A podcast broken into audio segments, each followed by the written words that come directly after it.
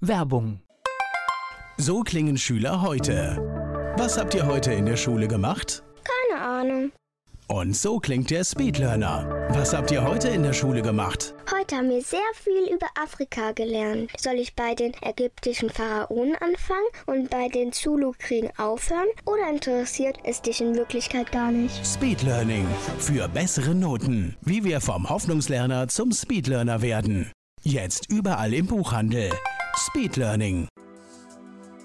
Antenne Mainz, mein heutiger Gast ist männlich. Name? Mein Name ist Rolf Stahlhofen. Alter? 50. Und glaube auch gar nicht so lange her Geburtstag, ne? Ja, gerade vor kurzem. Geburtsort?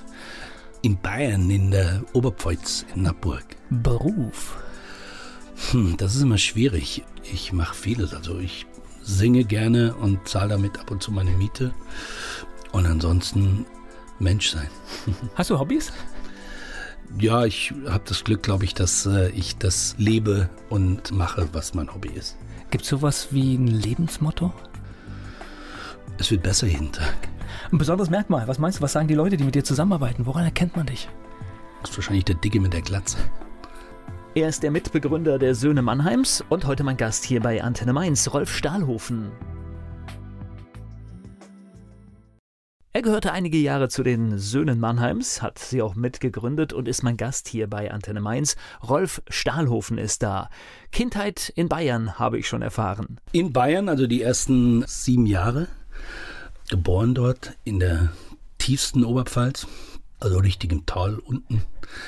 Und, Ey, der kommt auch noch so ein bisschen raus, ne? Das kannst du noch ein bisschen, ne? Ja, ja. Das, also wenn ich da bin oder sowas, werde ich von meinen Leuten, die hier aus der Ecke sind und mitkommen, immer mit großen Augen angeguckt das verlernt sie ja nicht. Das ist ja, man hat ja, meiner Meinung nach hat es ja immer einen Grund, dass man so spricht, da wo man aufgewachsen ist. So, das ist so die. Ja, da bin, da habe ich die ersten sieben Jahre gewohnt und bin dann ins Ausland. Okay, was macht eine Kindheit in Bayern aus? Hast du da noch Erinnerungen dran? Ja, es war ein Dorf mit äh, 80 Einwohnern. Oh. Da kannte jeder jeden. Da war jede Tür offen gestanden. Wenn du Hunger oder Durst hast, bist halt einfach beim Schmiedbauer reingegangen und hast gefragt, ob du ein Glas Wasser haben kannst oder irgendwie, ob du, eine, ob du einen Apfel haben kannst oder so. Es war sehr idyllisch, sehr ruhig alles und so. Und es war auf jeden Fall eine Gemeinschaft. Ich glaube, in dem Alter ist es auch cool. Ich glaube, das wäre erst später unlocker geworden. Ne? Naja, ich meine, es gab nur irgendwie einen, der in meinem Alter war. So, und ansonsten, also wir waren damals die Jüngsten im Dorf natürlich. Es hat dann ewig gedauert, bis, bis der Nachwuchs kam. Und ja, das ist so alles sehr überschaubar. War das dann die Vorbereitung für das, was vielleicht kommt? Erstmal die Ruhe und dann passiert mehr im Leben? Naja, ich meine, es ist, also was mir geblieben ist, ist halt einfach, wenn ich hier, wir sind bei minus 20 Grad rausgegangen und haben und, und sind Schlitten gefahren oder sind in den Wald und haben Hütten gebaut und so. Und äh, ich freue mich immer noch so, wenn ich irgendwie Wald sehe oder eine Wiese sehe oder sowas. Da fahre ich sehr drauf an. Also große Unbeschwertheit höre ich daraus. Damals auf jeden Fall, ja. Keine Gedanken. Okay. Ja, genau. aber, äh, so ab und zu Wehwehchen, wenn du mit dem Schlitten gegen einen Baum gefahren bist oder sowas, Wehwehchen äh, verarzten. Aber das war, da war nichts Größeres. Aus Bayern ins Ausland habe ich gehört. Wo ging es hin? Da ging es erstmal nach Saudi-Arabien und dann nach Nigeria und Algerien. Viele Stationen. Wie, wie ist das gekommen? Ja, mein Vater, der hat äh, da immer gearbeitet und hat halt immer seine Familie mitgenommen. Okay, das heißt aber auch immer wieder auf neue Begebenheiten ja, ja, das einstellen? Ist so Großbaustellen, Großbaustellen und okay. da irgendwie, da gab es eine, eine deutsche Schule und ein Camp, wo wir gewohnt haben und so. Und ja, dann immer so alle zwei, drei Jahre weiter. Was hast du da noch für Erinnerungen? Ich kann mir vorstellen, das ist ja was völlig anderes, wenn man aus dieser bayerischen Heimat kommt und dann. Ja, also ich meine, ich habe, also für mich ist es mit, glaube ich, der wichtigste Teil in meinem Leben gewesen, weil es hat mich so erkennen lassen, dass überall jeder Mensch gleich und doch anders ist und so und, und also ich bin gerne immer noch unterwegs. Ich schaue mir wahnsinnig gerne die Welt an. Es gibt so viel zu sehen und es gibt so viele Kulturen und Gegenden, die so hochinteressant sind und spannend sind. Und ich hoffe, ich habe da noch so eine Neugier. Aber ich kann mir vorstellen, also jetzt so gerade als junger Mensch, äh, das heißt äh, alle zwei Jahre woanders hin, das bedeutet natürlich auch äh, fehlende Freundschaften, fehlende Bezugspunkte. Das war dann die Familie wahrscheinlich? Ja, es ist schon, also so, ähm, also ich habe jetzt keine Kindheitsfreunde. Ich habe Kindheitsbekannte und so und, und. Aber dafür auf der ganzen Welt, ne? Ja, das auf jeden Fall, ja, doch. Und eigentlich so mit, mit Freundschaften ging es dann erst so mit 14, 15 los, als ich dann wieder nach Deutschland gekommen bin. Wo warst du am liebsten? Gibt es da irgend so eine ein Land, wo gesagt Es hat alles irgendwie was Besonderes gehabt. Also Saudi-Arabien war damals halt hochinteressant. Mein Vater hat einen Flughafen gebaut in Jeddah zwischen Mekka und Medina. Da war ich ein junges Kerlchen, fand halt einfach alles hochspannend, hochinteressant. Nigeria war wieder eine ganz andere Vibe. Da bin ich wahrscheinlich zum Musikfan geworden, weil du da überall Musik gehört hast. Die Leute sind, du hast auf der Straße Musik gehört, du hast, egal wo du hingelaufen bist, Musik gehört. Und, äh, Aber da habt ihr wahrscheinlich auch privilegiert gelebt, nehme ich mal an, oder? Naja, also wir haben in ganz normalen Camp gewohnt und so weiter. Also da, wo ich war, Worry, das ist eine, war eine Stadt, die viele Seiten hatte. Die hatte also auch einen guten Mittelstand und natürlich hatte sie irgendwie die, die Reichen und äh, es gab natürlich auch, auch Wellblechgegenden, klar. Aber wir waren da mittendrin gewesen. Gleich geht's weiter im Gespräch mit Rolf Stahlhofen. Rolf Stahlhofen, mein Gast hier bei Antenne Mainz. Er hat uns schon viel verraten über seine Zeit in Saudi-Arabien und Nigeria. Er ist Mitbegründer der Söhne Mannheims und hier zu Gast bei Antenne Mainz. Und konntest du dich in Nigeria da als Kind auch absolut frei bewegen? Also, was man halt so als äh, kleiner Junge als Einschränkung bekommt. Um 6 Uhr gehst Essen auf den Tisch und hast du mit deinem Arsch zu Hause zu sein. Okay. okay, spannend. Hast du das vermisst, als du wieder in Deutschland warst? Naja, ich fand, als ich zurück nach Deutschland gekommen bin, war für mich natürlich alles das war auf einmal alles so, alles so reglementiert. Und, Habt ihr wieder in äh, Bayern angesetzt oder woanders? Wir waren äh, erst in Bayern, dann bin ich nochmal nach England eine Zeit und bin dann von England zurück. Und also ich habe eine Zeit lang dann in Kochem gewohnt, an der Mosel und so. Das ist natürlich, das ist ja, wenn du heute Kochem anguckst, das sieht aus wie Disneyland. Das ist ja wunderschön und das ist ja wirklich eine, eine super schöne, schöne Gegend. Und das war halt für mich dann ganz ordentlich und, und also, toll. Weil jetzt Kochem sagst, für mich ist es äh, heute noch eine Zeitreise. Das heißt, äh, wenn man nach Kochem fährt, da komme ich mir vor wie in den 70er und 80er Jahren. Ja, ich bin ja in den 80er Jahren ja, ich weiß. Also, also deswegen, mit, so mit 50 Also deswegen, äh, das meinst du wahrscheinlich mit Disneyland, dieser Effekt. Das heißt, ja, so das ist ja wie die Zeit Burg da und diese ganzes Fachwerkding und so weiter. Das war für mich so, was ich damals in, in Nigeria in den Schulbüchern gesehen habe über Deutschland. Also so, so war das damals da. Und da kam ich da hin. Also zwischen Saudi-Arabien und Nigeria sind wir erstmal wieder nach Bayern, so in, in unser kleines Dorf da rein. Und von dort dann wieder weg. Okay, aber aus der großen, weiten Welt, sag ich mal, in das kleine Dorf nach Bayern, das stelle ich mir schwierig vor, oder? Das, das war so eine Art Unbeschwertheit. Ich habe äh, durch dieses viel rumreisen und viele Menschen sehen, viele Menschen kennenlernen und so weiter, glaube ich, so einen schnelleren Draht zu Leuten gefunden. Und deswegen war das gar nicht so. Also es war mir jetzt nicht so. Äh, ich fand es halt toll. Ich fand, also für mich war eines der Aha-Erlebnisse, dass ich einen Wasserhahn aufmachen konnte. Ich konnte aus dem Wasserhahn Wasser trinken. Das war so ich weiß, ich glaube, ich war die erste Woche oder sowas nur unterm Wasserhahn gelegen und sagte, oh, guck doch mal, du kannst hier, das ist ja Wahnsinn, das ist ja Trinkwasser und, und, und. Das war so für mich so, so ein Reichtum. Ja. Also man lernt die Werte zu schätzen, die man hat, ne? Ja, aber halt, äh, mir hat die, die, Musik gefehlt und so weiter. Und dann war so diese deutsche, preußische Strenge wieder da und so weiter. Das hat mich dann schon ein bisschen gestört. Also es hat immer verschiedene Seiten. Erklär mir mal ganz kurz, wie das mit der Schule läuft. Naja, da gibt es Firmenschulen im Ausland. Und da kommst du halt rein. Das sind dann meistens irgendwelche kleine Schulen mit 15 Leuten und das ist dann immer so die erste bis zur fünften Klasse und dann die sechste bis zur neunten Klasse. So quasi so Gemeinschaftsklassen. Ich bin dann zurückgekommen nach Deutschland und äh, wurden so diese, diese Schulstatuten wurden nicht anerkannt in Deutschland. Musste dann da also quasi wieder dann von vorne anfangen oder wurde dann zurückgestuft und sowas mich tierisch gestört hat, aber Welcome to Germany, so ist es halt. Und ja, das ist, also in Saudi-Arabien war es eine gemischte Schule, war es eine deutsche und amerikanische Schule. Äh, in Nigeria war es eine rein deutsche Schule. Okay, das heißt, wie musst du das einordnen? Du bist dann in Deutschland äh, angekomgen und musstest dich in der Schule nochmal neu einsortieren oder war das dann schon? Ja, ja, das war halt, da war natürlich ein ganz anderer Stoff und das war ja irgendwie, also die, das war in den Ende der 70er. Das war dann noch nicht so wie, wie jetzt, dass es internationale Schulen gibt oder halt einfach Schulen, äh, äh, also Schulen ja. offener sind oder ja. so. Es war, auch, es war auch Ende der 80er Jahre noch schlecht. Also, ja, kann ich mir vorstellen. also deswegen, also, also ich kann dir da schon die Hand reichen. Also das ist nicht, nicht so einfach. Aber es ist dann schon schwierig schwierig, ne, sich in so ein System dann reinzufinden, wenn man irgendwie andere Erfahrungen gemacht hat. Naja, es war natürlich klar. Ich meine, ich bin dann auch zurückgekommen, war natürlich auch ein fürchtliches Großmaul auch und war halt so ein Troublemaker, weil das war halt eine ganz andere Vibe und, und ich kam so aus einem anderen laissez-faire raus oder so. Also Troublemaker, sage ich mal, aufgelehnt. Ja, ja, das auf jeden Fall. Gleich geht's weiter im Gespräch mit Rolf Stahlhofen hier bei Antenne Mainz. Mitbegründer der Söhne Mannheims, Rolf Stahlhofen, mein Gast hier bei Antenne Mainz. Probleme in der Schule hatten wir gerade schon. Wie hat sich das geäußert? Viel widersprochen, viel hinterfragt irgendwie. Also auch gerade was weiß ich, wenn dann über Afrika geredet worden ist oder so, ich dann gesagt habe, warum stellt ihr das denn jetzt dahin als das Land mit Hütten und, und Bambus und so weiter? Ich komme gerade aus einem hochtechnologierten Stadt. Was erzählt ihr mir da? Ja, also immer so, so diese Geschichten zum Beispiel. Okay, also es hört sich aber dann auch durchaus nach einer schwierigen Zeit an hier in der Schule in Deutschland. Ja, ja, es ist auch so. Also ich bin dann auch irgendwann äh, einfach mal weggeblieben oder sowas. Dann war ich so 15 und bin ich dann von zu Hause abgehauen, weil mein Vater in, im Ausland war. Da konnten wir nicht mit.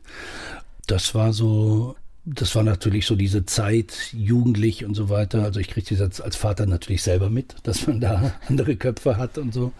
Und ich glaube, da wollte ich nicht so funktionieren. Okay. Naja, ich habe auch nicht funktioniert in dem Alter, deswegen habe ich da ja. durchaus Verständnis. Ja, ist auch okay, also ist, ist auch absolut okay. Also ich habe nichts Verbotenes gemacht oder sowas. Ich habe halt einfach rebelliert. Ja. ja. ich glaube, es ist ja auch durchaus, äh, sage ich mal, in, in, in, Grenzen auch das, was die Jugend machen sollte. Also und hinterfragen. Auf jeden Fall. Auf hinterfragen jeden ist nie ja, verkehrt, ja, Und wenn es keine Antworten drauf gibt, dann sollte man auch mehr genau. Fragen stellen. Ja, ja, so sieht's aus. Aber Schule irgendwie hinter dich gekriegt und alles. Ja, ja, genau. Und dann, äh, wie gesagt, von zu Hause abgehauen, erstmal eine Zeit lang äh, äh, unterwegs gewesen und, und Rumtreiber quasi. Und dann bin ich in ein Heim für verhaltensauffällige Jugendliche gekommen, nach Lanau in die Pfalz. Okay. Da war ich 15, ja. Und ja, das war so, da habe ich quasi das Fundament gelegt von dem, was ich jetzt mache. Okay, verhaltensauffällig. Genau. Also so hieß damals hieß es, ich weiß es gar nicht mehr. War so ein katholisches Jugendheim. Oh, auch noch kirchlich. Oh, je, oh je, richtig oh, je. schlimm. Ja, ah, okay. mit, mit Nonnen, die uns bekocht haben und Pfarrern und alles Mögliche. Obwohl, das hört sich für mich jetzt übertrieben an, weil ich glaube, du hast dich eigentlich ja nur gegen äh, Autoritäten aufgelehnt. Das ist für mich ja noch gar nicht verhaltensauffällig. Ja, aber das hat natürlich auch was mit familiären Dingen zu okay. tun. Mein Vater war unterwegs gewesen im Ausland. Das heißt, musst eine Lösung finden, äh, wie das geht und, mit dem Kind. So, okay. ja, ja, klar das am Schluss hat es macht ja immer irgendwie einen Sinn dann und so und da waren halt dann so die Leute, die ich kennengelernt habe. Mein Erzieher war Musiker und ich wurde dann sein Roadie und so. Also es war ja es war ja dann noch alles okay. Also okay. es gab natürlich die die negativen Aspekte, ja, denn irgendwie es gab ja damals noch die schwarze Pädagogik und so weiter. Das war ja alles in dem das das fand da ja noch alles statt. Ist auch verrückt, wenn man ähm, überlegt, was für eine kurze Spanne das her ist und was für kranke Theorien da noch im Umlauf waren. Ne? Natürlich, also ich meine, ich komme noch aus dieser Zeit, also ich war in Bayern auch in einem, in einem Heim gewesen damals noch. Das war natürlich ganz anders. Und dann kamen dann so die ersten Revoluzzer, die halt irgendwie mit neuer Pädagogik ankamen und so weiter. Und da waren halt die coolen Jungs, die in der Band gesungen haben, die waren dann Erzieher und das hat mich dann fasziniert. Wobei du guckst natürlich jetzt zurückblickend auf das Positive, was passiert ist, aber ich kann mir vorstellen, der Anfang war wahrscheinlich schon schwer in dieser Einrichtung, oder? Ja, aber, aber wie gesagt, das, äh, ich glaube, ich wäre jetzt nicht hier, wenn es nicht passiert wäre. Okay, das heißt, da kam dann, also wie gesagt, Afrika hast du gerade schon erwähnt, bist ja, du auf die Musik aufmerksam geworden mhm. und das war dann aber der richtige Knackpunkt. Genau. Ich meine, äh, wir Menschen sind da auch Meister im Verdrängen. Ja, ja ist auch, stimmt, und das ja. ist ja auch, ist ja auch sinnvoll und, und äh, diese Schutzmechanismen. Ah, ich glaube, sonst kommen wir gar nicht durchs Leben. Genau. Ja. Und das heißt, wie fing das an mit der Musik? Das heißt, Erzieher hat Musik gemacht? Oder? Ja, und der hat mich dann irgendwie mitgenommen und ich war sein Roadie gewesen. Das war damals so die Zeit von Breakdance und so weiter. Da habe ich irgendwie schön gebreakt und großer äh, Grandmaster Flash and the Furious Five Fan gewesen und, und ja, habe da halt meine Liebe zur Musik äh, entdeckt und habe dann auch angefangen immer zu singen. Ja, so, also für mich und Theater gespielt im Heim, in der Theatergruppe dann auch durch diese Förderung, die halt einfach die, äh, meine Erzieher, also waren dann, am Schluss waren dann zwei, die Musik gemacht haben, die natürlich dann auch gemerkt haben, alles klar, den packst du mal irgendwo hin, wo, wo er seine Fantasie spielen lassen kann. Okay, aber dann doch ein paar gute Leute dabei, die erkannt haben. Ja, das auf jeden Fall. Deswegen ja. sage ich ja. Also es ah, war okay. so, und das sind auch heute noch Freunde von mir, ja, weil die waren ja, ich meine, jetzt sind sie irgendwie 10, 12 Jahre älter. Das waren damals die jungen Leute, die halt da waren oder so. Und ähm, das war so, was waren natürlich so diese Leute. Ich war damals 16, 17 und die waren 3, 4, 25. Da war die, die Spanne nicht so groß. Ja. Gleich geht's weiter im Gespräch mit Rolf Stahlhofen hier bei Antenne Mainz. Der Musiker Rolf Stahlhofen ist hier zu Gast bei Antenne Mainz. Wir haben schon über die Anfänge, wie du zur Musik kamst, gesprochen okay, damals dann Musik hören, Musik machen. Hast du damals schon mal so einen Gedanken dran verschwendet? Musik, das wäre doch was, damit würde ich mich gern durchs Leben schlagen und davon leben? Naja, ich bin an meinem 18. Geburtstag, bin ich zu meinem Chef gegangen, also zum, zum Heimleiter und habe gesagt, so, ich bin jetzt volljährig, Papiere bitte, habe hab meine Lehre hingeschmissen. Lehre war was? Ich habe verschiedene Lehren angefangen. Also okay. ich habe äh, handwerklicher Buchbinder, Schriftsetzer noch mit Bleisatz. Okay, und, ja, auch nicht ähm, zukunftsorientiert. Oh, nee, nee, auf gar keinen Fall. Dann ähm, mal Masseur angefangen zu lernen und so. Und, und am, am 18. Geburtstag habe ich dann gemerkt, halt mal, ich bin ja jetzt volljährig. Ich muss ja gar nicht mehr hier sein. So, ich kann ja jetzt machen, was ich will. Und dann bin ich zu meinem Chef und habe gesagt, hier Papiere bitte. Dann hat er mir prophezeit, dass ich in der Gosse landen werde. Und bin dann drei Tage später mit Roger Chapman auf Tour gegangen. Hey. Als Roadie. Okay. Also losgelaufen und hatte dann das Glück so. Ja. Da hast, du, hast du das in dem Moment, wo du gesagt hast, ich gehe jetzt schon gewusst oder hat sich erst dann. Nö, ich kannte, ich hatte so ein paar Connections natürlich durch die Band, wo man dann PA-Service kennenlernt und und und. Bin dann erstmal in eine WG gezogen mit vier Frauen zusammen, die sich um mich gekümmert haben, also quasi die, die mich da aufgenommen haben als, als Heimkind.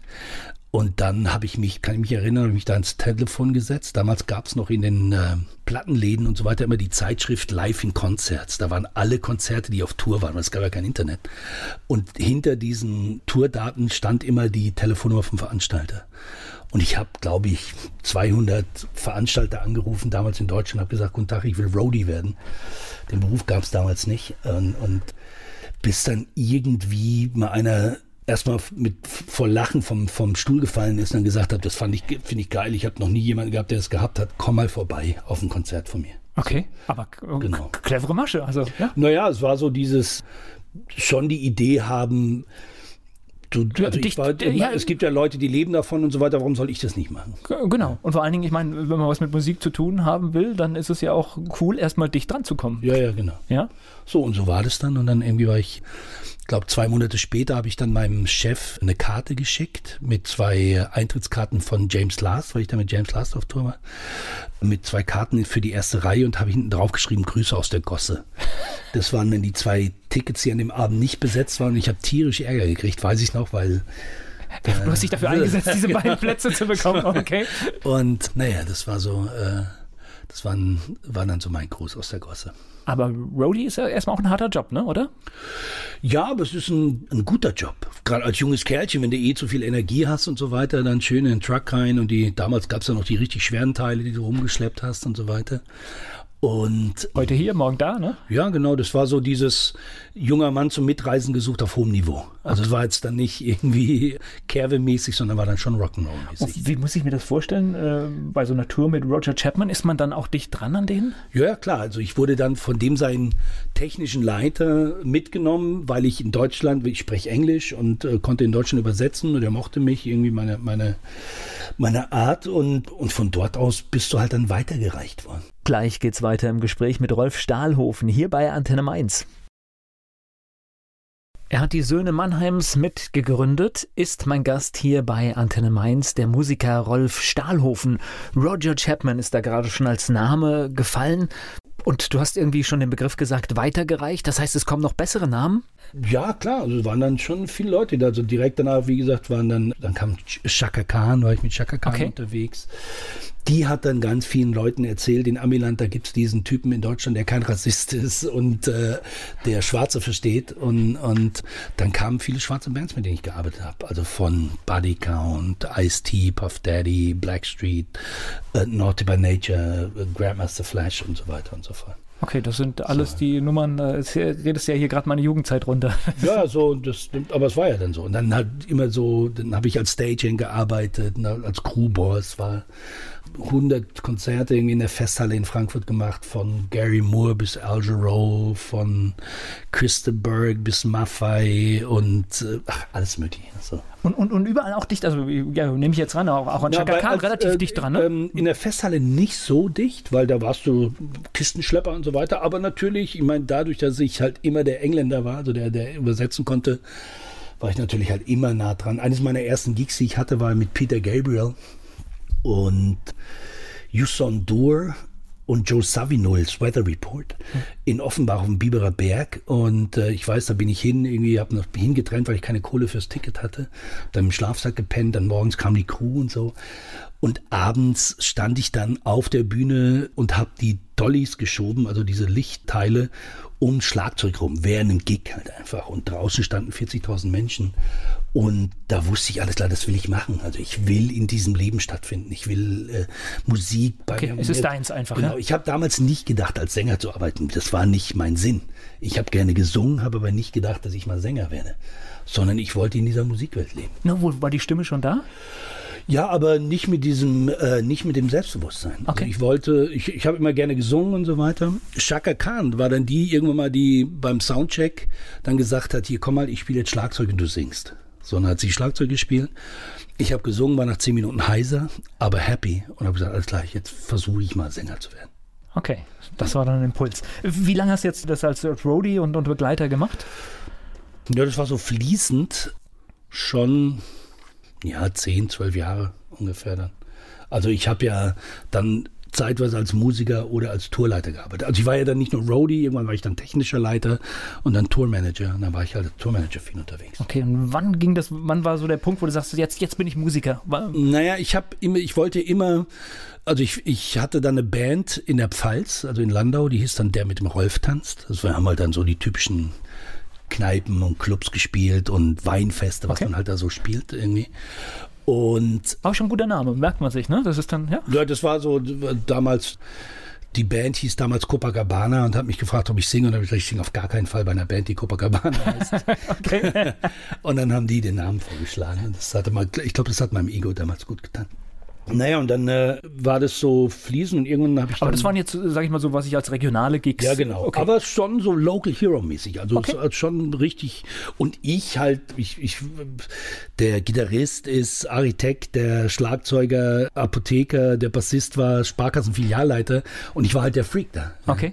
Und ich habe dann auch gesagt, so, ich will jetzt von der Musik lernen. Und gerade letzte Woche auf meinem Geburtstag war dann mein alter Gitarrist da und der sagte damals, ja, yeah, Stahlhofen, jetzt wirst du Größe, wahnsinnig, nur mal die Leute jetzt kommen, das ist doch, äh, und hab so, okay, ich probier's jetzt. Und hab dann Jason Wright und The Right Thing kennengelernt. Das ist eine Band in Heidelberg. The Right Thing ist so Musikerkonglomerat, der damals halt ganz viele Sessions gespielt hat und ganz viele Musiker den, den Teppich ausgerollt hat. Und ich war, ich weiß, ich war damals mit Prince unterwegs und, und bin dann irgendwann mal in den Club reinmarschiert in Heidelberg und sehe diese Band und denke so, boah, ist das geil. Kommt zwar jetzt gerade auch von einer geilen Band, irgendwie arbeitstechnisch, aber das ist geil. Dann war einer da, der mich kannte, der Ian, der Saxonist, und der sagte, komm, sing doch mal einen mit. Und das haben wir dann gemacht und dann bin ich gefragt worden, ob ich nicht der, der Gastgeber dieser Band sein möchte. Ja, und habe da viele Leute kennengelernt und ja, eines Tages ist dann äh, Xavier reinmarschiert und danach, ja, Gleich geht's weiter im Gespräch mit dem Musiker Rolf Stahlhofen. Wie es zu den Söhnen Mannheims kam, das hat mir mein Gast schon verraten. Rolf Stahlhofen ist hier zu Gast bei Antenne Mainz. Aber richtig geplant war es dann im Prinzip nicht. Also es ist alles fließend gewesen, ohne großen Plan, einfach mit Liebe zu dem, was man tut. Also ich, ich würdest, würdest, du das jetzt als die, die Geburtsstunde der Söhne Mannheims bezeichnen? Ja, ja, die Söhne Mannheims sind auf jeden Fall in Heidelberg gegründet worden. Sehr schön. Worden. Das auf jeden Fall. Ja. Na, ich ich habe zu, zu, dieser Zeit, als der, der Hype kam, habe ich bei einem Sender, einem großen Sender in dieser Region gearbeitet und es war unglaublich. Ihr wart auf einmal da und das war, war ganz faszinierend, wie das ging. Ja, und äh, wie gesagt, es war nicht geplant. Ja. Ja, also es war so ein bisschen geplant. Es war so, äh, wir haben uns auf dieser Session kennengelernt kennengelernt und Xaver mir damals erzählt, dass er dann jetzt gerade zu 3P geht, zu Moses Pelham.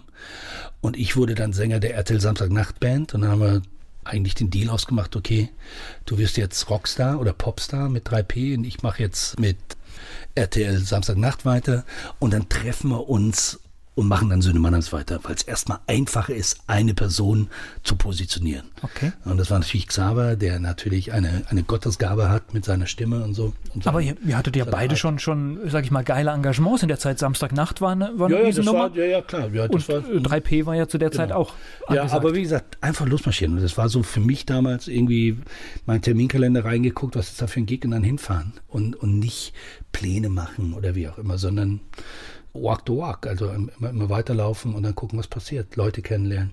In Heidelberg viele Bandmitglieder mit reingeholt. Also Robbie, unser Bassist, bless him, und, und Andy Bayless und, und ja, Koscho, die, die ganzen Jungs, die wurden da eingesammelt. Also war so ein schleichender Prozess, aber auf einmal wart ihr in aller Munde, ne? Ja, wohl wahr. Mhm. Okay. Was ist das für ein Gefühl? Also wir haben ja gerade schon gehört, was weiß ich, äh, gar nicht so gedacht, dass das vielleicht mit der Musik so, so klappen kann. Noch einige. Naja, also wie, wie gesagt, deshalb, ich habe nicht gedacht, ob es klappt. Ich, sondern ich habe gedacht, ich mache es einfach mal. Also ich wusste nicht, dass man sich Gedanken machen muss, ob es klappt. Sondern es war so, seit meinem 18. Lebensjahr hat es immer irgendwie funktioniert. Ja. Und das war erst im Kleinen, im Rock'n'Roll so, also erst mit kleinen Bands und dann mittlere Größen, dann irgendwie war, warst du am Schluss bei, hast du mit Michael Jackson gearbeitet oder Madonna oder Rolling Stones oder sowas auf den Konzerten. Und das war für mich immer so selbstverständlich. Ich habe da nie groß drüber nachgedacht. Aber ist vielleicht auch die richtige Strategie oder der, der beste Weg. Also Ja. wenn die Strategie ist, keine Strategie zu haben, dann äh, äh, sind wir uns da einig. Und, und so, so war es mit den Söhnen dann auch irgendwann. Ich habe dann irgendwann mal kapiert, dass es groß wird, als wir die erste Tour gespielt haben in äh, Karlsruhe in der Schwarzwaldhalle. Und der Vorhang geht auf und vor uns stehen 5000 Leute. Und wir haben vorher nicht in die Halle reingeguckt. Wir kamen zu spät zum Soundcheck, haben irgendwie draußen gesessen, war schönes Wetter, haben was gekifft und, und haben Musik geschrieben und waren halt, das war halt damals unser, unser, un, unser Role. Und auf einmal ging die, der Vorhang auf und ich weiß, Xaver und ich, wir gucken uns an und sind beide auf die Knie gefallen, weil wir gedacht haben, boah, was passiert denn da jetzt? Ja. Aber ich meine, ich bin ja nicht Sänger geworden, um Popstar zu sein oder berühmt zu sein. Das war mir oder ist mir auch heute noch völlig egal. Ich sag mal, der, Sondern- der Erfolg ist, wenn ein positiver Begleiteffekt Ja, da- absolut, aber das ist, aber ist nicht der Grund, warum ich Musik mache. Also sollte eigentlich, egal was man macht, das sollte nie der Grund sein. Naja, das äh, denke ich, ja. Ja. So, ja, es ist manchmal schwer, aber also ich ich, habe mir vorgenommen, irgendwann, wenn ich keinen Bock mehr habe, Musik zu machen, dann werde ich vielleicht wieder Busfahrer von der Band oder Tourleiter oder, was weiß ich. also irgendwas, auf das man Bock hat, genau. Ja, ja. Und sich nicht, nicht quält, indem man jeden Tag irgendetwas macht, was man einfach nur macht, weil Genau. man denkt, man muss es machen. Ja, das, das sehe ich, sehe ich ganz genauso. Volker Pietsch im Gespräch mit Rolf Stahlhofen hier bei Antenne Mainz. Rolf Stahlhofen, Musiker, Wahnsinnsstimme und mein Gast hier bei Antenne Mainz. Söhne Mannheims, die hätten jetzt ja auch die Söhne Heidelbergs heißen können. Äh, Wo kam der Name her? Den hat der Xaver mitgebracht. Also es war so, es gab ja damals den Xaver, den Billy und den Klaus Eisenmann, die sich bei einem Musical kennengelernt haben. Und Xaver ist natürlich auf jeden Fall schon immer so dieser, also der war der, der freakigste von uns allen und hat halt einfach sein, sein Gedankengut da reingepackt und, und hat uns dann alle ins Boot reingeholt und, und eine Story erzählt, die für uns schlüssig war und die sich gut angefühlt hat. Und das war vor allen Dingen in der Zeit, das ist jetzt auch mittlerweile 23 Jahre her, das war damals, glaube ich, wir waren einfach zur richtigen Zeit da. Punkt. Wir haben, ich meine, das kam so, in den 90er Jahren gab es keine großen deutschen Acts oder sowas. Vielleicht im Pop, im, im Schlagerbereich oder sowas. Oder diese deutsche Heavy-Metal-Geschichte und so weiter. Aber so, da kamen wir dann natürlich mit der deutschen Musik, als wir da rausgekommen sind. Das war so ein Mixture aus Hip-Hop und Rock und Soul-Musik und so weiter.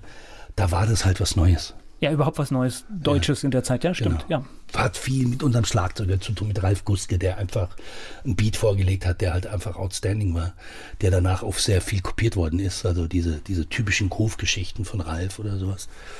Und natürlich auch diese Männergewalt, diese Männerwand, die da stand, einfach mit, mit 16 Leuten, die, wo jeder ein anderer Typ war. Also, äh, weißt du, der, der, der Xaver, da ist Inder, Südafrikaner und Ire mit drin. Dann ich damals, der Dicke mit der Glatze, sah aus wie irgendwie Mr. Mr. Äh, Nina Hagen sagte immer Mr. Positive Skinhead. Und unsere Rastas aus, aus Jamaika oder, oder Zimbabwe und so weiter. Das war halt einfach eine interessante Mischung. Na, und ist ja auch eine kleine Kunst, 16, 16 Leute auf der Bühne irgendwie zusammenzuhalten, äh, dass das funktioniert, ist ja auch nicht ganz einfach. Naja, ne? da waren wir wieder, dass wir eigentlich keinen hatten, der es zusammengehalten hat. Das hat dann so Let Music do the Talking, also unser Chef damals, der Michael Herberger, unser heutige auch immer noch musikalische Leiter, ich kann mich erinnern, das war so, der war damals Biologiestudent und, und hat immer versucht, Ordnung reinzubringen. Nach dem fünften Lied hat er einfach nur sich ganz Abgegeben. tief in sein Klavier gesetzt, die Hände über den Kopf zusammengeschlagen und gesagt, na okay, irgendwie wird schon werden. Okay. Auch ein Konzept. Ja. Wie lange warst du dabei bei den Söhnen Mannheims? Ja, ich bin 2003 ausgestiegen, eben weil es mir zu groß wurde und weil ich, ich hatte keinen Bock auf Rockstar und so. Das war mir alles zu too much und so. Und, und ich habe einfach gerne Musik gemacht. Ich habe damals auch ja viel in Mainz gespielt, in, in so damals noch das Jazzit oder in der Hyatt Bar, in der Malakoff Bar und so weiter. Und da hat es dann gehießen, ja, aber das kannst du auch jetzt nicht mehr machen und so weiter. Und dann dachte ich, warte mal, wenn ich jetzt irgendwas nicht mehr machen kann, nur weil ich was anderes mache, dann verstehe ich den Sinn nicht. Hab dann aufgehört und bin dann 2003 rausgegangen und immer noch als Fan von der Band, aber so einfach um, damit ich wahrscheinlich heute noch mag, was ich mache. Also. Ne, vor allen Dingen, ich glaube, es ist natürlich auch ganz cool. Dadurch, dass es so groß war, war es wahrscheinlich auch einfacher zu gehen. Also wenn man eine tragende Rolle in einer kleinen Band hat und geht, dann Ja, es war ist ja so, meistens ich meine, es war kaputt. dieses, also das, die Erkenntnis, dass viele andere Leute da waren, die, die war richtig und wichtig auch. Vielleicht, ich wollte damals wahrscheinlich auch wieder, ich, ich hatte auch so meine eigene Band, mit der ich gerne unterwegs war und, und ja, dann bin ich ausgestiegen, dann bin ich mit, mit Peter Maffei Tabaluga gemacht und habe dann äh, quasi eine ganz andere Nummer als Söhne Mannheims. Ich hatte ein Vogelhäuschen auf dem Kopf und zwei Federn im Arsch und war der Kuckuck und, und war dann irgendwie anderthalb Jahre lang mit Tabaluga auf Tour. Und es war dann wieder ein ganz anderer Schnack. das war welche Tabaluga-Nummer? Jetzt muss ich überlegen. Den Anfang habe ich noch mitgekriegt, nachher kenne ich es gar nicht Ja, mehr. war, ähm, Kuckuck, okay. äh, das war die 2003, 2004 die Tour.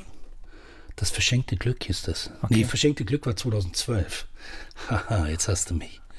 Peter, was war das? Google it. Gleich geht's weiter im Gespräch mit Rolf Stahlhofen. Mitbegründer der Söhne Mannheims und mein Gast hier bei Antenne Mainz, der Musiker Rolf Stahlhofen. Wir waren gerade so bei deiner Geschichte, als du bei Peter Maffei Tabaluga mit dabei warst. Das war auch eine ziemlich gute Geschichte. Ja, das waren, ich meine, das war schon toll. Da waren 750.000 Leute da. Wir haben, glaube ich, 115 Konzerte gespielt oder so. Also es war schon immens. Was kam nach Peter Maffei? Nach Peter Maffay habe ich dann äh, mein Mann Soul Orchestra gemacht. Also damals war da noch die Oder-Neise-Flut, da habe ich ein Konzert gemacht. Ich war damals für Schule ohne Rassismus, war ich in Halle an der Saale gewesen, nee, in Bitterfeld an der Saale. Und stand da und dann schwamm ein Haus an mir vorbei. Das war so bei diesem Umwetter. Und da dachte ich, okay, ich muss was machen. Und habe ein paar Leute angerufen, weil ich gedacht habe, ich mache jetzt ein Konzert im, im Kapitol in Mannheim. Da hat dann aber irgendwie jeder zugesagt. Also Maffei, Udo Lindenberg, Fanta 4, Otto Walkes, Bab, also ganz viele Leute. Dann, ähm, Das ist natürlich abgefahren, wenn man alle kennt, äh, zu allen irgendwie einen Draht hat, ne? dann kann man sowas natürlich ja, auf aber die das Beine ist so stellen. das, was ich bin sehr happy. Ich bin so, ich sage immer so, ich bin so die, die kleine Nummer in der zweiten oder dritten Reihe, aber habe ja zum Glück ein Telefonbuch mit Kumpels, die ich anrufen kann. ja. Nach verdammt guten Kumpels hört sich das und, an, ja. Und das ist gut, wenn man das machen kann. Und, und dann habe ich dieses Konzert gemacht für die, für die Flutopfer und haben dann irgendwie innerhalb von zehn Tagen vier Millionen Mark zusammengesammelt und einen Verein gegründet dann mit äh, Mannheimern Leuten, also auch hier von RNF und Capitol und BB Promotion und so weiter, haben da Menschen am Fluss gegründet und das war so für mich die Erkenntnis, dass man mit der Musik was bewegen kann.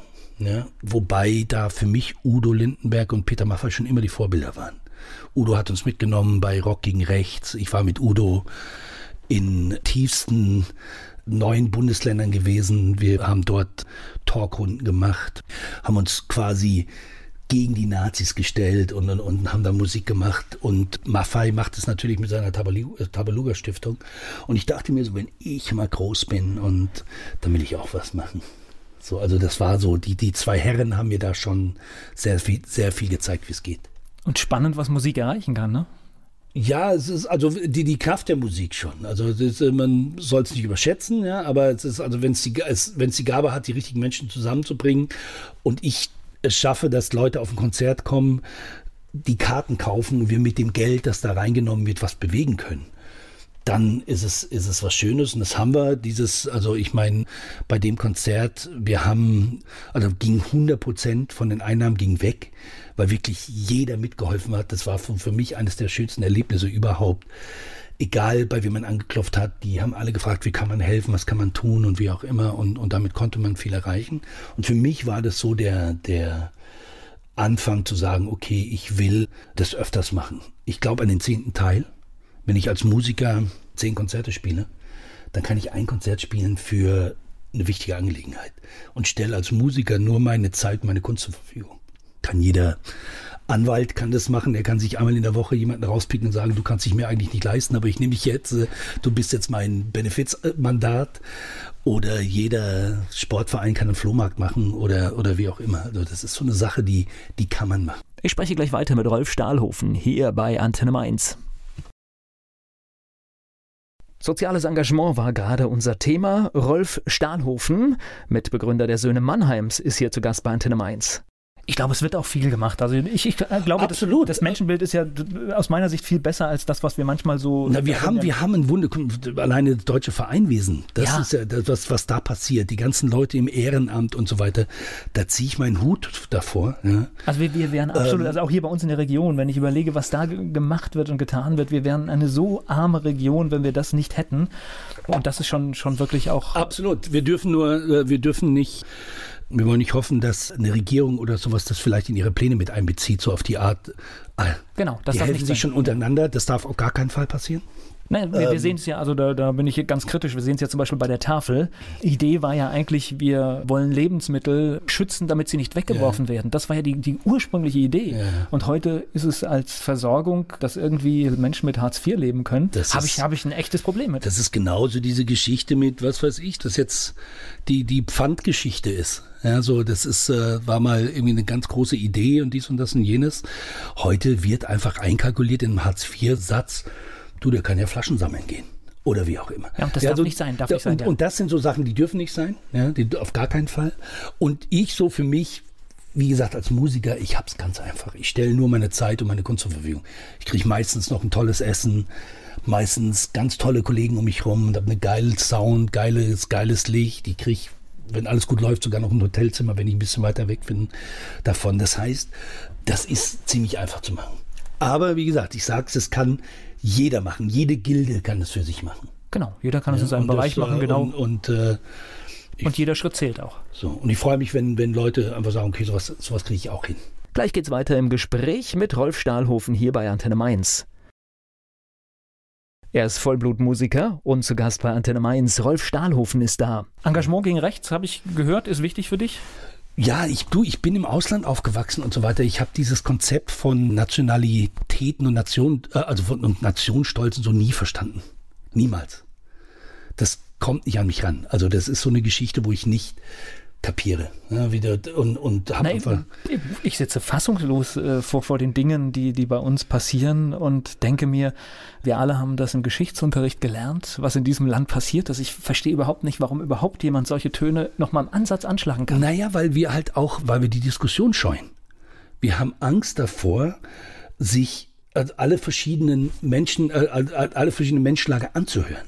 Es wird sehr viel mit der Angst gespielt ja, das ist natürlich ganz klar. Da sind wir wieder bei dem Hartz-IV-Dingen und so, oh, ich halte jetzt mal lieber die Klappe und tu 40 Stunden oder 60 Stunden in der Woche unter Minderlohn arbeiten und guck, dass da jetzt irgendwie, jetzt kommt da noch der, der Ausländer nimmt mir meinen Job weg oder wie auch immer. Also es wird ja auch, es wird mit sehr viel Angst gearbeitet.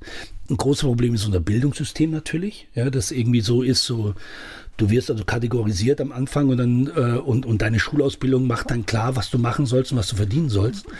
Und was du darfst, genau. Äh, genau, was du darfst. Und uns wird quasi, wir, wir kriegen nicht mehr beigebracht, Brücken zu bauen. Wir sehen nur noch schwarz oder weiß. Jetzt sowieso, ich meine, da müssten wir jetzt ein, eine ganz neue Sendung aufmachen. Da wären wir bei den sozialen Medien. die ja auch noch ganz viel verändert haben die Hass schüren und. Na gut, die haben und, den Ton, und, die haben generell den und, Ton verändert. Und, ja. und, nur noch schwarz oder weiß sehen. Keine Schattierungen mehr von Grau oder ins, ins, ins Helle rein oder wie auch immer. Und diese Geschichte, wenn du eine Meinung hast, wird halt ganz schnell, es wird ganz schnell mit der Keule gearbeitet. Ja. Und wir haben meiner Meinung nach an den wichtigen Positionen Leute, die nicht Tacheles reden die rumeiern, die uns nicht, also wir, man kriegt vieles nicht gesagt oder so im Unargen gelassen, dass man halt einfach, und dann fängt man ja an. Also, und, und ähm, ich gehe nochmal zurück, ich glaube, es hat was mit Bildung zu tun, es hat was mit wertebasierter Bildung zu tun, dass von klein aus einfach Werte ausgebildet werden sollten. Ja? Und ich habe Kinder und ich versuche meinen Kindern beizubringen, immer zu gucken, wo ist der kleinste gemeinsame Nenner, wenn man jemanden nicht mag. Was gibt einen, was einen verbindet und, und von darauf kann man aufbauen. Und, und, witzigerweise gibt es immer einen, ne? Absolut. Das ja. ist wie ein, ich sag meiner, ich habe gerade meiner Tochter vor ein paar Tagen erzählt, das ist, wenn du einen Apfel anguckst, da ist ein kleiner brauner Fleck drauf. Du kannst dich jetzt auf diesen blauen, braunen Fleck konzentrieren und dich ärgern. Oder du nimmst den raus und hast einen wunderschönen Apfel vor dir. Und so ist es irgendwie. Wir sind, ich meine, ich sehe ja, wie diese, also auf der Welt ist es viel schöner, als wir es uns immer denken. Es passiert viel mehr Gutes auf der Welt als Schlechtes. Wir ja, haben nur diesen wir, Hang. Wir haben nur diesen Hang. Jetzt, muss ich jetzt hier natürlich wieder Medienschelte auch treffen. Dann sind wir natürlich als Medium auch schuld, weil wir natürlich den Fokus immer auf die Dinge, die nicht gut laufen, legen. Das ist leider. Ja, aber das, natürlich, das ist halt die Meldung, Medien, ne? natürlich ist es Medienschelte, ganz klar. Aber ist, für mich ist es auch eine Menschenschelte. Hm. Ja, warum tut mich irgendwie, äh, warum schaue ich mir lieber ein Video bei Instagram an, wo einer gebullet wird oder wie auch immer, als wo jemand gerade zeigt, wie er einen Garten pflanzt oder wie auch immer. Ja, so mit, mit Gemüse oder sowas. Das sind so diese, also, und da, das, da gehe ich wieder zurück, da sind wir wieder bei Bildung. Ja. Volker Pietsch im Gespräch mit Rolf Stahlhofen hier bei Antenne Mainz.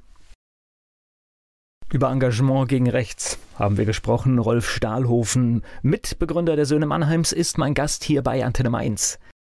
Naja, und du siehst es ja auch, wenn wir jetzt hier gerade bei dem Thema mit den Flüchtlingen bleiben, merkwürdigerweise ist ja die, die größten Probleme, die Menschen haben, ist ja in Regionen, wo die wenigsten Flüchtlinge leben. Das heißt, Begegnungen machen ja etwas. Begegnungen sorgen Absolut. ja dafür, dass die Vorurteile abgebaut Absolut. werden, ja. Absolut. Und äh, klar, das mag vielleicht alles auch nicht so einfach sein, dass zwei Mentalitäten aufeinander stoßen, aber einfach auch mal das Positive ja, daraus. Aber suchen. wenn du siehst, wie groß der kulturelle Unterschied ist zwischen Mainz und Wiesbaden, ja, dann stell dir mal, wie groß der Unterschied ist zwischen Uganda und Ruanda oder wie auch immer. Und das ist das, was wir vergessen. Also wir reden immer von Integration und naja, das, das, ja jenes, dass man sich integrieren soll bin ich vollkommen dafür. Aber es hat immer was mit beiden Seiten zu tun. Ich muss mich auch integrieren. Ich bin im Ausland aufgewachsen. Und wenn ich jetzt einfach als Deutscher da drin geblieben wäre, ich hätte auch in meinem Camp bleiben können, hätte in Saudi-Arabien mein, mein Schweinefleisch essen können, weil das gab es im Supermarkt. Da gab es den Speck oder sowas, der dann eingeflogen worden ist oder eingeschifft worden ist, in, damals in großen Containerschiffen. Oder ich bin raus und habe hab geguckt, dass ich die Menschen kennenlerne. Ja. Und das ist auf, auf beiden Seiten so. Ich meine, das ist, wie gesagt, wir gehen jetzt in Bereiche, da können wir, äh, können wir noch ein paar Sendungen machen und am besten noch Leute mit reinholen, die andere Sichtweisen haben. Das ist immer ganz wichtig. Ich rede ja nur von meiner Sichtweise. Aber das Integrieren ist, ich sehe das in Hamburg, in Eppendorf oder sowas, da wird sich ganz quergestellt oder sowas, weil da, weil da ein Flüchtlingsheim reinkommen soll. Nee, das soll schön in Ghettos gepackt werden, in schön sowieso in sozial schwache Gegenden und, und, und. Also die Integration muss auf jeder Ebene stattfinden. In jeder Gehaltsklasse, ja, und, und in jeder, in jedem Bereich. Ja klar, ich meine, sagen wir so, das war natürlich äh, auch eine Notsituation, wenn so viele Menschen auf einmal kommen, aber ich glaube tatsächlich, äh, es ist viel einfacher, du verteilst die Menschen wirklich gleichmäßig über das ganze Land und so, dass sie auch die Chance, dass jeder die Chance hat, ja, dass, dass äh, diejenigen, was weiß ich, äh, ich wohne im kleinen Dorf, da waren dann 50, 60 Flüchtlinge und das funktioniert. Ja. ja, also es gibt auch Probleme, aber im Großen und Ganzen Natürlich funktioniert es. Natürlich gibt es Probleme und es ist ja nicht alles eitel Sonnenschein. Und dann, wir sind Privatradio, deswegen kann ich das sagen, Arschlöcher gibt es auf der ganzen Welt. Und es gibt es in jeder Nation. Ja, aber muss ich deswegen dann gleich irgendwie sagen, der Flüchtling oder nee, Arschlöcher gibt es überall. Ja, und, und dann irgendwie pickt ihr die Leute raus, pickt ihr, äh, findet dort die Role Models, die aufstehen und sagen, so geht es. Weißt du, und, und dann hat es auch was mit einem Kulturverständnis zu tun. Das heißt, wir müssen uns erklären, ja, und müssen dann aber auch zuhören. Ja, nicht nur sagen, wie so, wir sind nur in Deutschland, so ist es. Nee, wir sind in Deutschland, sind wir ganz viel. Nee, und ich habe eine amerikanische Jeans an, ich habe Genau. ein Handy, das aus China ist, ich habe, also Und wir profitieren wie kein anderes Land von, absolut. von dieser und ich globalen meine, Welt. ja. warum, warum sind 60 Millionen Menschen auf der Flucht? Das hat was mit Geopolitik zu tun und, und, und es ist ja nicht so, dass sie jetzt Bock haben, herzukommen. Und es hat tatsächlich auch was mit unserer Lebensweise zu tun. Wir Absolut. müssen jeden Tag überlegen, was konsumieren wir, was machen wir eigentlich. Also es sind wirklich viel, aber ich glaube, Aber wir, da sind wir jetzt, äh, da bist du schon wieder im Bereich, die, die wir kriegen das nicht hier äh, fertig diskutiert. Aber ja, trotzdem ist es, glaube ich, immer wieder gut, sich das, das ja, mal in die Gedanken so zu bringen. Gleich geht's weiter im Gespräch mit Rolf Stahlhofen. Heute im Talk mein Gast Rolf Stahlhofen. Wir haben über vieles gesprochen. Er ist Mitbegründer der Söhne Mannheims. Hast du noch irgendein so ein Ziel in der Musik, was du erreichen möchtest, was du, was du, äh, oder lässt du dich treiben? Ich will einfach, ich will gerne auf die Bühne gehen. Ich will gerne ins Studio gehen und so. Und äh, ich habe eigentlich vor, immer nur das zu machen und das zu spielen und das zu singen und das zu schreiben, worauf ich Bock habe. Ich kann mich nicht hinsetzen und sagen, okay, also ich bin ja kein Radiokünstler, ich finde ja nicht im Radio statt, weil meine Songs hören nicht bei 3 Minuten 20 auf. Da kriegt ja jeder Programmchef Pickel. Ja, wenn er irgendwie nach drei Minuten 40 oder sowas immer noch nicht am Ende ist oder sowas, wird ja jeder Programmchef jetzt ja dann schwindlig. Auch oder wir- Antenne Mainz. O Äh, oder wir schneiden es weg. ja, oder, oder ihr schneidet es weg und so weiter. Und äh, aber ich sage, es gibt in Deutschland so viele Leute, die gerne Musik hören. Und man kann auch irgendwie, ja, man kann in Deutschland gut leben davon, wenn man Musik macht, wenn man ehrlich macht. Äh, Und ja, ich hoffe, solange der Herrgott oder wie immer der Kollege da oben heißt, oder vielleicht bin es auch, das ist immer drin, ich weiß es nicht. Aber auf jeden Fall, solange ich das noch darf, will ich singen und, und Musik machen. Das heißt, wenn man dich sehen und hören will, einfach mal Homepage schauen und Ja, ich äh, weiß ja noch nicht, ob sich das mit, der Internet, mit dem Internet so durchsetzt. Äh, ich muss mal gucken, ich muss meine Homepages vielleicht mal wieder ein bisschen besser machen. Aber ja, dann auf jeden Fall. Okay, das heißt aber, es ist durchaus möglich, dich, äh, was weiß ich, von der kleinen bis zur großen Location irgendwo zu Ja, sehen. ich habe gerade letzte Woche in Mainz gespielt, in der Halle 45. Es war ein schönes kleines Konzert. Da war äh, also mein Rolf Stahl von Freunde-Ding. Da war Philipp Heusel mit dabei, mein Söhne Mannheim Star und so. Das mache ich gerne. Ich verbinde gerne Musik und Musiker. So, das ist so eine, also das ist eine Geschichte. Das werde ich in der nächsten Zeit ein bisschen mehr machen. Das heißt, da entstehen dann auch Sachen, weil man natürlich auch Ja. nicht immer exakt planen kann, Ja, wenn viele aufeinandertreffen, oder? Ja, ich mag auch anständige Musikhochzeiten und so weiter, die, die eine Zeit lang halten. Und werde meine Musik nutzen, um, um, meine, um mein mir wichtiges Thema, nämlich Wasser als Menschenrecht, bekannter zu machen, größer zu machen oder wie auch immer will da die Kraft der Musik nutzen.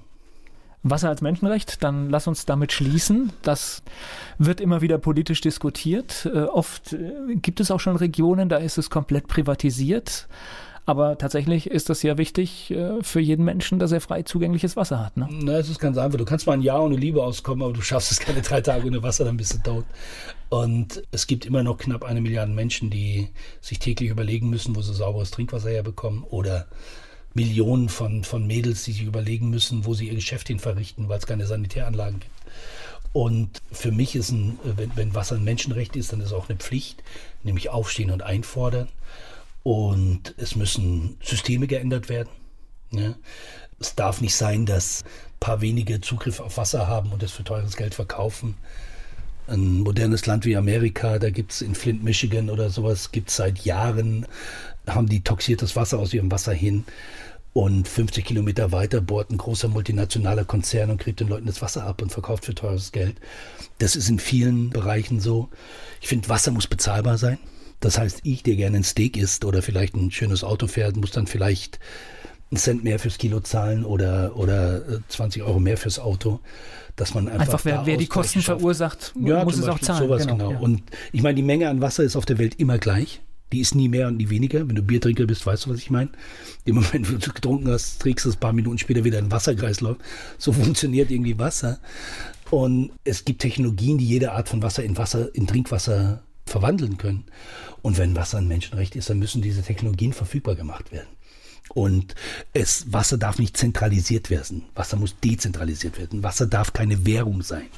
Wasser muss in äh, die Händen der, der Gemeinde sein und der Gesellschaft und nicht irgendwie ein paar multinationale Konzerne. Auch ein ganz weites Thema, was wahrscheinlich noch einen langen Weg erfordert. Ja, aber ich, ich hoffe, dass die Erkenntnis irgendwann mal so ist, ist also soziale Medien sind ja Fluch und Segen auch und so. Ich denke, es hat wieder was mit Bildung zu tun und mit, mit Kontinuität.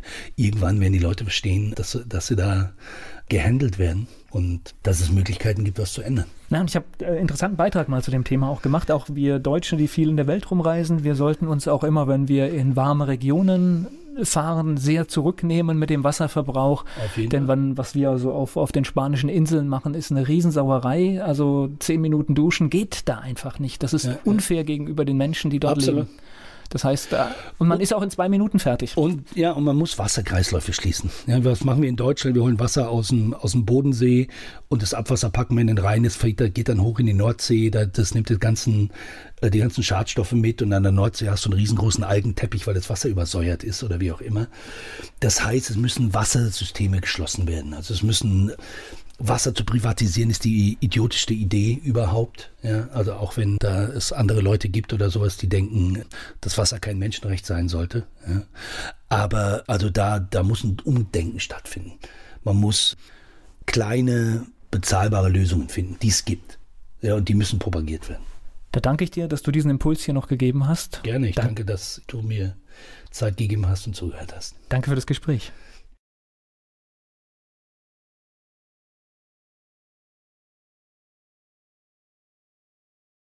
Werbung. So klingen Schüler heute. Was habt ihr heute in der Schule gemacht? Keine Ahnung.